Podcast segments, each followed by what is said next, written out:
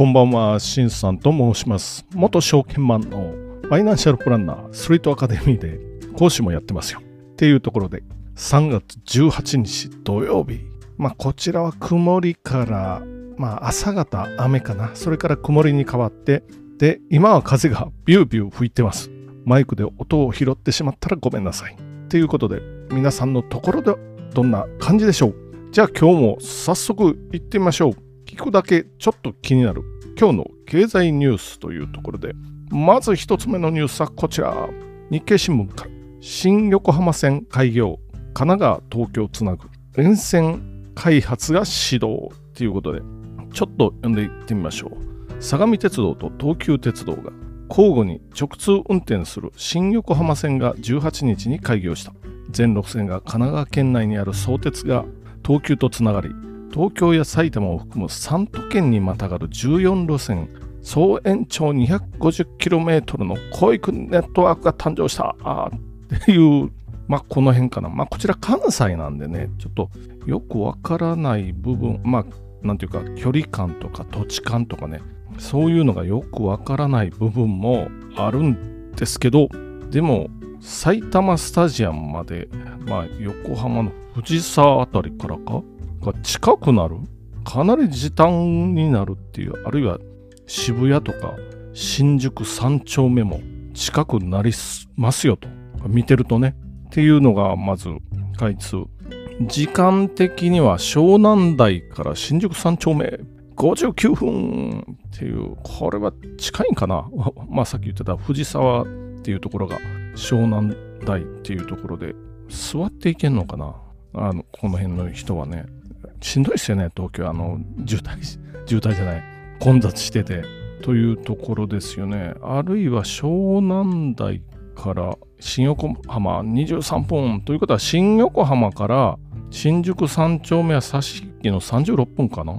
これは結構近そうな風にも見えますよ。よく分かってないので、神奈川とかっていうところは。そんな感じがしますよね。で、まあ関連ニュースでもう一本。こちら、関西の、やっぱり駅のニュースですよ。JR 大阪駅の新地下ホーム開業。梅北2期の玄関にということ、まあこれも新しい路線と、まあ要するに東京と大阪で2つの、まあ、新たな路線が誕生したと。ちょっと読んでみましょう。JR 西日本は18日午前、大阪駅の新地下ホームを開業した。関西国際空港に向かう特急はるかなどが新たに乗り入れ、大阪駅は関西における交通網のハブとしての機能を強化する。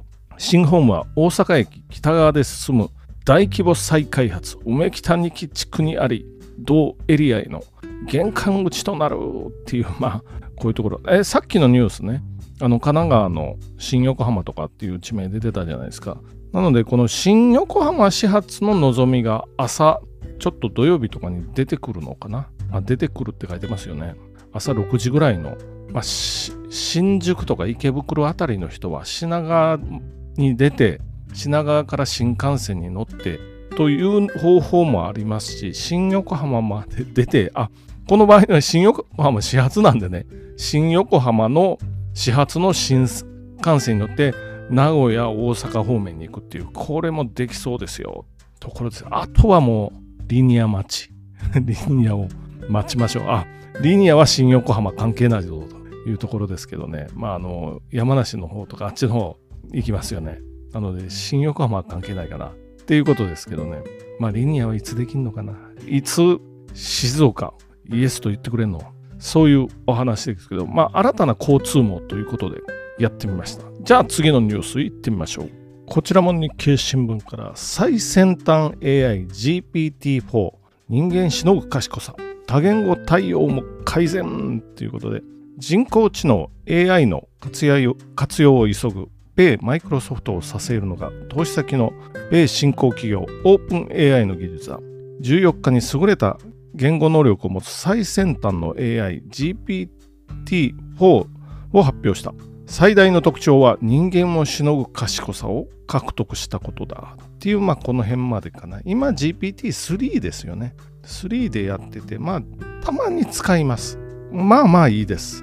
セミナーとか作るときはこれは使えるぞっていう感じですよね。えっ、ー、とね、AI の進化とオープン AI をめぐる動きっていうのが一応時系列であります。まず2012年、画像認識などの精度向上で AI ブームに火がつく。これが2012年です。で、ぐぐっと時代が経過して16年、AI が囲碁でトップ級棋士に勝利しました。19年、マイクロソフトがオープン AI に10億ドルを投資。提携を発表です。で、どんどん20年、オープン AI が GPT-3 を発表。今3ですからね。22年、オープン AI がチャット GPT を公開。今みたいにチャットしながらやるっていう、これに一気に火がついたかな。で、2023年、今年の1月にマイクロソフトがオープン AI へ数十億ドルの追加投資を発表ということで、で、今、オープン AI が最先端の GPT-4 を発表。こういう感じですね。チャット AI、まあ去年からかな。今年なってやたら言われだして僕も初めて知ったっていうところで。で、今アカウント開いてちょっと使い出してますよ。そういう感じですよね。マイクロソフトがもう Google から巻き返しを狙ってやってますよね。Google も Google で、ここを守らないとほとんどがあれでしょ。あの、検索からの広告収入が多いので、ここを取られると一気に、なんていうか、オセロの四隅を取られたみたいな感じになって、白から黒に変わるとか、まあ逆もあれですけど、そういう状態になりかねないので、Google も BARD っていう AI を発表して、さらにあの Gmail、Gmail の要約をするとか、なんか昨日、おとついか、そんなも、それぐらいの時間軸でなんか言ってきてますよね、Google が。ここが激しくなってくると、まあ便利にはなりますけど、例えばこれコピーライターも困るし、まあ、あるいはもうストア化で講師をやってますよとかって僕も言ってますけど、これ AI が教えて先生になりますよ。あるいはこれイーロン・マスクなんかは人間ってこれいるのみたいな話をしてますからあ人間の役割は何でしょうか？みたいなそういうことも言ってるみたいなんでこれ多くの人がまあこれから困るぞというところでまあ日本少子化になっていってますけどかえって人が少ない方が、まあ、これ言うとあれかな。人が少なくてまあ要するに失業者があぶれるなんていう事態はまだマシというかな。まあ意を組んでいただいたらと思うんですけどちょっと言いづらいんでぐらいな感じかもしれないですよひょっとしたら。っていうぐらい今の AI すごいなというこの日本なんですけど少子化でまだこう人がもう不要になるそういう業界が多くなるかもしれないですけど日本は少子化ですよっていうところで次のニュースいってみましょうそのに少子化の日本で男女で育休手取り10割給付少子化対策で首相表明3つの基本理念強調。時短勤務も対象6 7年がラストチャンスっていうこれも日経新聞です6、7年がラストチャンスっていうのは、まあ、少子化対策ですよ。80万人割れが去年起こってますよね。これは去年1年で生まれたお子さんの数、80万人割れました。これは予想より11年早く起こってます。まあ、要するに子供の数っていうのはやっぱり30歳前後ぐらいの、まあ30から35歳の女性の数で大体分かってくるっていうことですよね。まあ、増える見込みがないですよね。もう30歳から35歳の女性なんです。まあ言ったら30年前に生まれてるわけですから、もうそれがどれぐらいの推移になるかっていうのはもう、もう増えないですよね。要するに。っていうのが分かってるので、まああとは6、7年が最後のチャンスということで、まあとりあえずは男性も子供、まあ子育てのお手伝いしてくださいねと。そのために男女で育休を習得した場合の給付率を手取り10割に引き上げる。首相が言ってますよっていう感じですね。でタイトルで言った3つの基本理念というのは1つ目が若い世代の所得増2つ目は社会全体の構造や意識を変えますっていうことですね。で3つ目は全ての子育て世帯を切れ目なく支援ということですよね。を挙げてますよ。まあ、ここにちょっと数字が入ってないけどどっかで数字入れてんのかな。ということで、まあさっきも言いました、80万人を割ったのは1899年、統計取り出したのがそれぐらいかな。以来、初めてのことですよ。っていうことですよね。で、お母さんにばっかり、もううまく言いますと、お母さんにばっかり、あの、子育ての負担がかかるので、まあ、男の人も育休取ってやってよねっていう。その代わりお給料全部上げますから、そういうお話をしてます。じゃあ中、中小はどうなの？中あ中小っていうのは中小企業ですよ。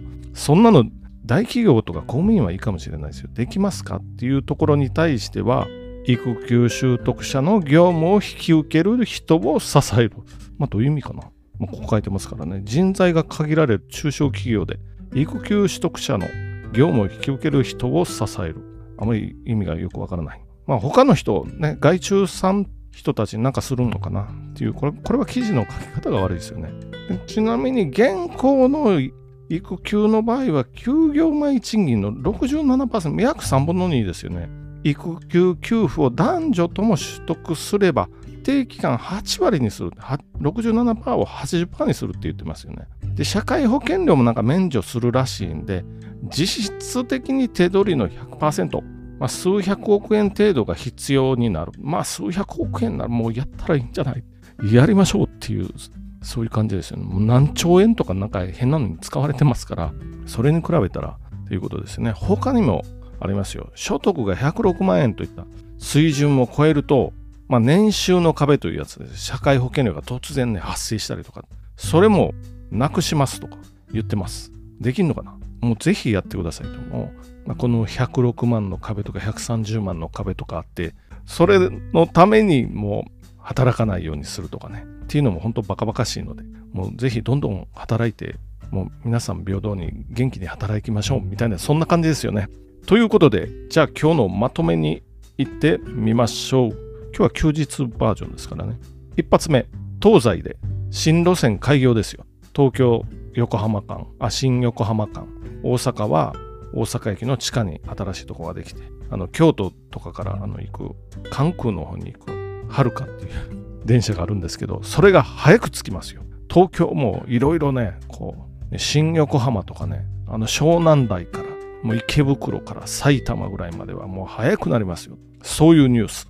で、二つ目はチャット GPT っていう、もう AI ですよね。チャットして AI で。これが世の中変えそうですよっていう GPT、今3なんですけど、4が発表されました。ちなみにこれ GPT3 にチャット AI で僕が GPT4 っていつ出るのって聞いてみたら、それは分かりませんって返されましたけど、なんじゃそれっていう感じですけど、3つ目は少子化対策とか、育休とか、年収の壁とか、そういうことを首相が言いましたよ。首相が表明しました。っていうような3つのニュースでした。ということで今日も皆さんご清聴ありがとうございました。じゃあまた明日よろしくお願いします。